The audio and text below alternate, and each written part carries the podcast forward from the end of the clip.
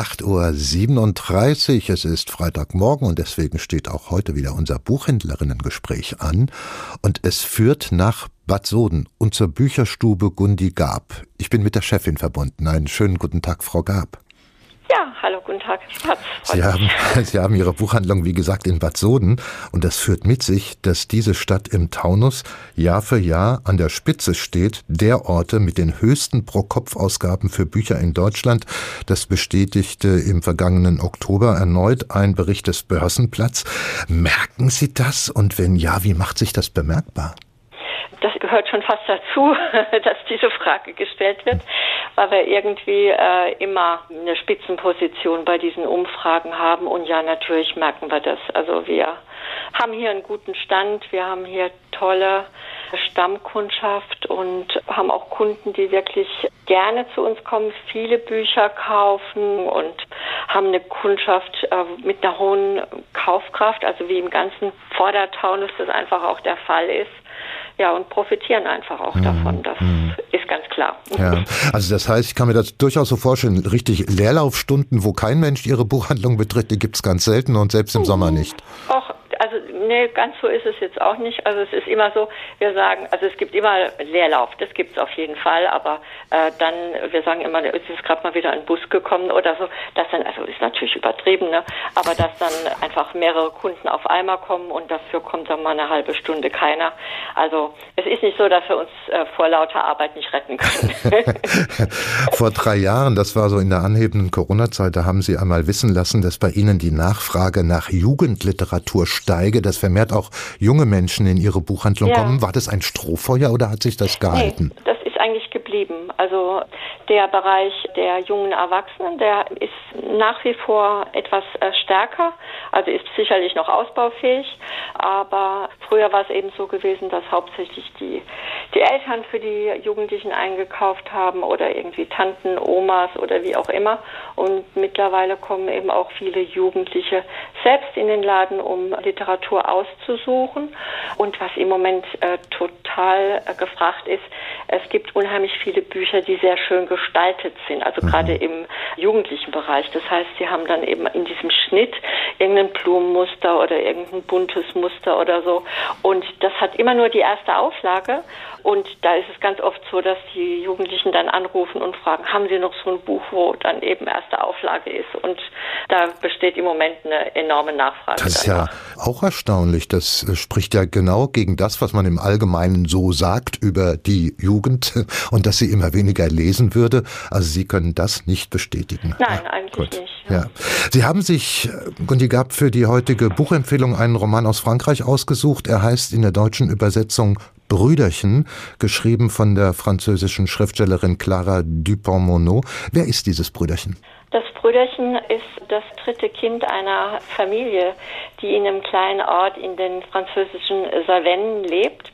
Und der kleine Junge, äh, der geboren wird in diese glückliche Familie, der ist anders als die beiden Geschwister.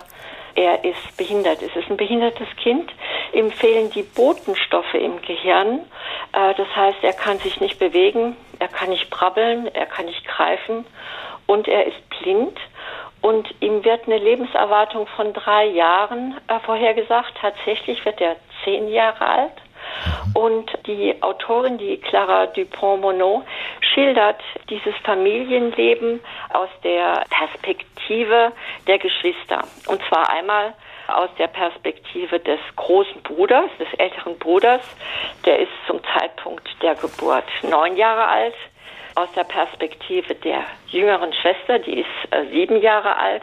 Und dann noch aus der Perspektive des Nachgeborenen, der also quasi zur Welt kommt, als das behinderte Kind mhm. äh, schon verstorben mhm. ist. Das heißt, es geht um eine Konstellation, die es jetzt abstrakt gesprochen sehr, sehr oft gibt, wenn eine Familie mehrere Kinder hat. Eines fällt oft aus dem Rahmen. Das geht los bei einem völlig disparaten Charakter. Es kann sich aber dann auch um eine psychische oder physische Beeinträchtigung handeln, wie in diesem Fall. Was hat Sie an der Geschichte so angefasst, Gunniger? Mhm.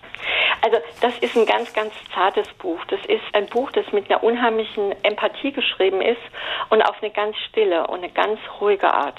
Und das Buch, das geht irgendwie direkt ins Herz, ja. Es ist schon fast Poesie, ja. Es ist ja auch mehrfach ausgezeichnet worden, also einmal mit dem Prix Goncourt des Luciens oder auch mit dem Prix Femina. Und es wird auch nochmal der pädagogische Wert dieses Buches mhm. herausgehoben, weil in diesem Roman eben äh, die Herausforderung und die Chance beschrieben wird, das Leben mit allen Unwägbarkeiten ja anzunehmen. Mhm. Und das Besondere ist eben auch, wie unterschiedlich diese Geschwister mit der Situation umgehen. Also zum Beispiel dieser große Bruder, für den, der hat eine unheimliche Verantwortung gegenüber dem behinderten Kind. Er hat immer ein Auge auf ihn. Er will haben, dass dieses Kind in Sicherheit ist. Er versucht immer die Bedürfnisse dieses Kindes zu erahnen, ja. Und er wird einmal von dem Lehrer gefragt, was möchtest du denn mal werden, wenn du mal groß bist? Und seine Antwort ist, ich möchte gerne großer Bruder werden. Aha. Ja, darin ist schon etwas von der Zartheit auch angesprochen und von der, von der Empathie, von der Sie gesprochen haben. Das heißt, dieses Buch, dieser Roman, der führt jetzt nicht zu irgendeiner Lösung oder einem Erkenntnisgewinn, wie auch immer der geartet sein sollte. Er, sein Wert liegt da einfach darin, dass die Autorin Clara Dupont-Monod einfach die Augen öffnet für die Komplikationen, aber auch für die Möglichkeiten eines inneren Gewinns, den eine solche Geschwisterkonstellation mit sich bringt? Ist ja, das ungefähr genau, so? Richtig, ja. ja. Und wie unterschiedlich eben auch innerhalb der Familie mit dieser Thematik eben auch umgegangen wird. Also im Französischen heißt das Buch ja s'adapter, also quasi sich anpassen und in dem Fall muss eben diese glückliche Familie eben versuchen, sich anzupassen an die Situation, die eben eingetreten ist durch diese Geburt des behinderten Kindes.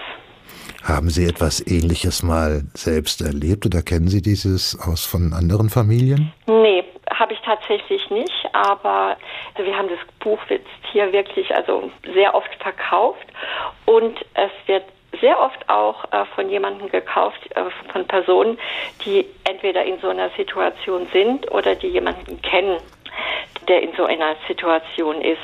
Und wir haben es jetzt auch gehabt, dass dann anschließend die Kunden noch angerufen haben und sich dann auch wirklich dafür bedankt haben, weil es eben so ein zartes und wunderbares Buch ist und weil mit dieser Thematik einfach so empathisch umgegangen wird. Dankeschön, Gundi Gab von der Bücherstube Gundi Gab in Bad Soden. Er muss, dieser Roman, das entnehme ich Ihren Worten, sehr einnehmend sein. Der Roman von Clara Dupont-Monod Brüderchen heißt er. Im Piper Verlag erschienen, 176 Seiten umfasst er und er kostet 22 Euro.